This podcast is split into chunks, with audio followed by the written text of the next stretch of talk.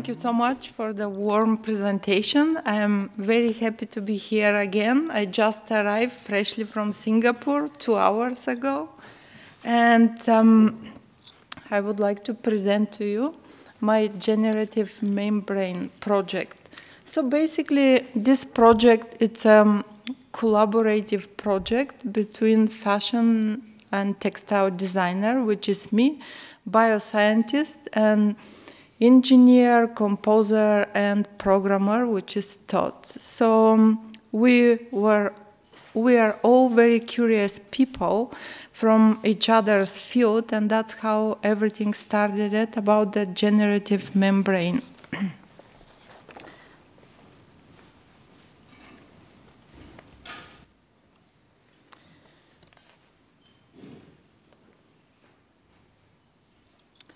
And then I would like to use the quote to develop a complete mind, study the science of art, and study the art of science. Leonardo da Vinci were all inspired from his quotation. And another great artist, Leonardo da Vinci, learned how to see, realize that everything connects to everything else. And then the next image which is also amazing. You will see the Celtic tree of life and the phylogenetic tree. And you can find the similarities in the way of thinking and the connection of that. So we were all inspired from the human microbes. And for me, I cannot even visualize them, but um, with the help of Pat, who is the bioscientist, I got involved in this um, human microbia, which is the whole universe. I mean, there are microbes around us, but they are also inside of us. So th- those are the visualization of human beings being visualized through the microbes. And then the human microbiota changes through different stages of life and change the positions and the quantity and the quality. And then what is the um, life of the microbes in the Biodesign Institute um, settings in their lab. We can see the micro biobula um, electrochemical cells, then the photobioenergy, bioremediation, and um, then the visualization of the human microbe. So when artists look at those microbes, like me personally, I always think that they are designs for textiles, but the scientist thinks of them in different way. So we all got together and we decided to create this um, experience for the viewer because Pat was definitely very excited to visualize and to feel those microbes in different way besides only the microscope in his lab. So I offered the idea that we should create um, this uh, shelter or uh, wearables that it's inflatable can be worn like a skirt or like a cape and in the same time can inflate and you can escape from the disturbing surroundings and you can feel protected like in the mother's womb and then you can definitely rejuvenate your soul through interacting with this sculpture those are the rough sketches how everything started it and then the um, images those are the cell brush bio-inspired algorithms how they will feel based on the interaction. So how this interaction happen i will explain. But this is the um, cell brush bio-inspired algorithm that creates those amazing visualizations. And here is the work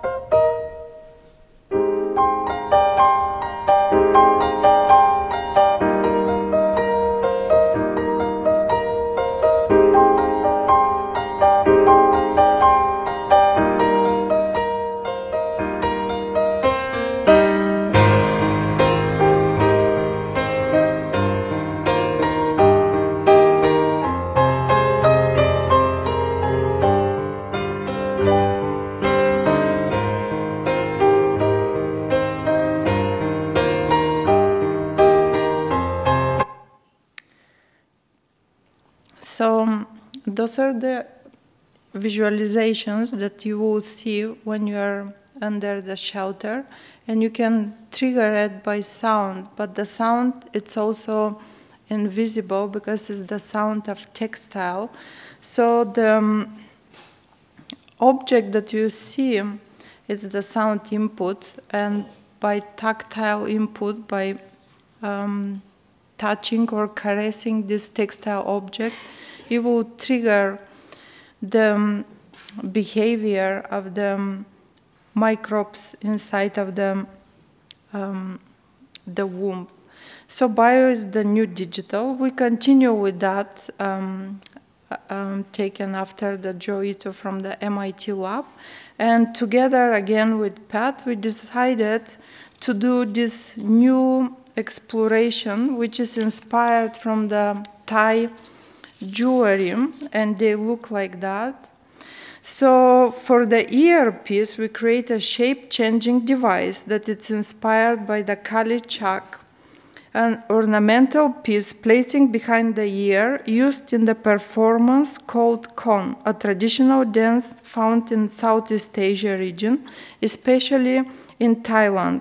Based on the historical documents, this jewelry piece is designed to transform the performance into a divine being character. The form of Kalichak, which has many tractile structures dispersed around the ear and um, around the ear resemble divinity designed in Southeast Asia. This kind of composition exaggerate the facial structure and intriguing way. With the inspiration from the Kai Chak, which is the one that you see right now, our device aimed to help transform and improve human well being, like the function of the Kai Chak in the dance costume. Humans nowadays are living in the age of information, as such, of 90% of data in the world has been generated in the last two years. People are craving to connect with social media and internet which has tremendous information transferring and generating at all the time. Perception toward media have been disrupted by overwhelming creation of content from users, which few of them are untrustable. Media literacy, which is the ability to access, analyze, create, and evaluate messages received from television, radio, internet, newspapers became critical for living in the present time, where there are many noise in the information, not only in informatics noise, noise pollution, which is the disturbing or caused by machines and transportation systems and other sources are also problematic to human. Noise pollution affects both health and behavior. Unwanted sound or noise can damage psychological health. Noise pollution and um, um, cause hypertension, high stress levels, um, hearing loss, sleeping disturbance, and other harmless effects. We developed this wearable device based on the form and the functions of Kai, uh, which helps transform the human into more idealistic version of human, which is a little bit of a poetic piece, but um, the role of this piece is to enclose human senses when the noise pollution are perceived. The device contains microphone and Arduino circuit which serve as a sensor for pollution. The voice recognition software were, were developed deployed to search for keywords of hate speech and violence information. The system also monitored the level of noise receiving by the microphone. Those two conditions triggered a part of the jury-inspired the um, Kyle Chuck to change its shape in order to abstract from pollution by folding, closing the eye and closing the ear around the human. Those shape-changing device demonstrates the concept of future human where the progress does not allow us to come with more quantity of data, but rather meaningful and peaceful information. Those artistic wearable devices also stimulate a question of censorship, whether it's our choice or not to cease receiving information. So those are explorations and further plan we also um, explore different 3D printed um, morphing textiles and in the future wearables will not be simple data trackers or fun accessories but will gain extended objectives and meaning that play a valuable role for the individuals and societies. Textiles will become a soft tracking interface. Textile and clothing are the human's oldest companions. We use clothing for protection, decoration, to express social class, mood, self esteem, sexuality, profession, religion, and identity. Tradition plays an important role for inspiration and motivation. Our inspiration are again the dance uh, costumes. The thousands of years old costuming tradition is effectively used to hide, reveal, and disfigure the self that we present to the world. The remaining artifacts can be viewed as symbols representing continuity in the self through time.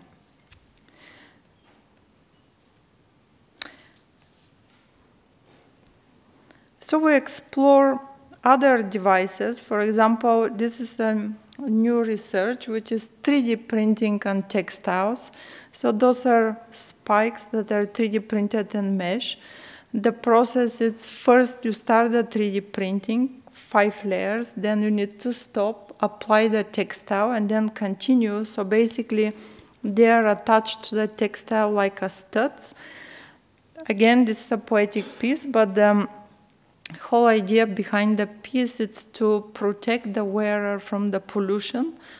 And those spikes they're supposed to have microfluidic devices that can provide the purified air. And then another um, the first piece that you just saw the 3d printed design it's inspired from human cell. And then the um, shielding 3D printed design on the chest. It's also inspired from human cells and has the role to protect from electromagnetic waves. It's basically the new um, shielding device for the future uh, humans. Another um, work that I would like to present to you. It's um, Plasm. Plasm. It's designed by Tess. He's um, Italian but work in um, Amsterdam. He is using Alan Turing's algorithm for uh, synthetic biology, and he creates those real-time generated um, visual installations. So we decided to um, take the digital data and materialize it with textiles. So, mm, because it's a real time uh, generated work, so change colors, transfer from the browns to the whites. So, one of the images that we took as a screenshot and inspired this work was the white one. So, basically, the skirt is the representation of the multi-layered um, image from the plasma. And then other works, those are the um, laser cut felts that are basically biomimicking the shapes of the leaves, but also um, they are imitating the human vascular system. Another piece the same concept. It's using laser cut. And then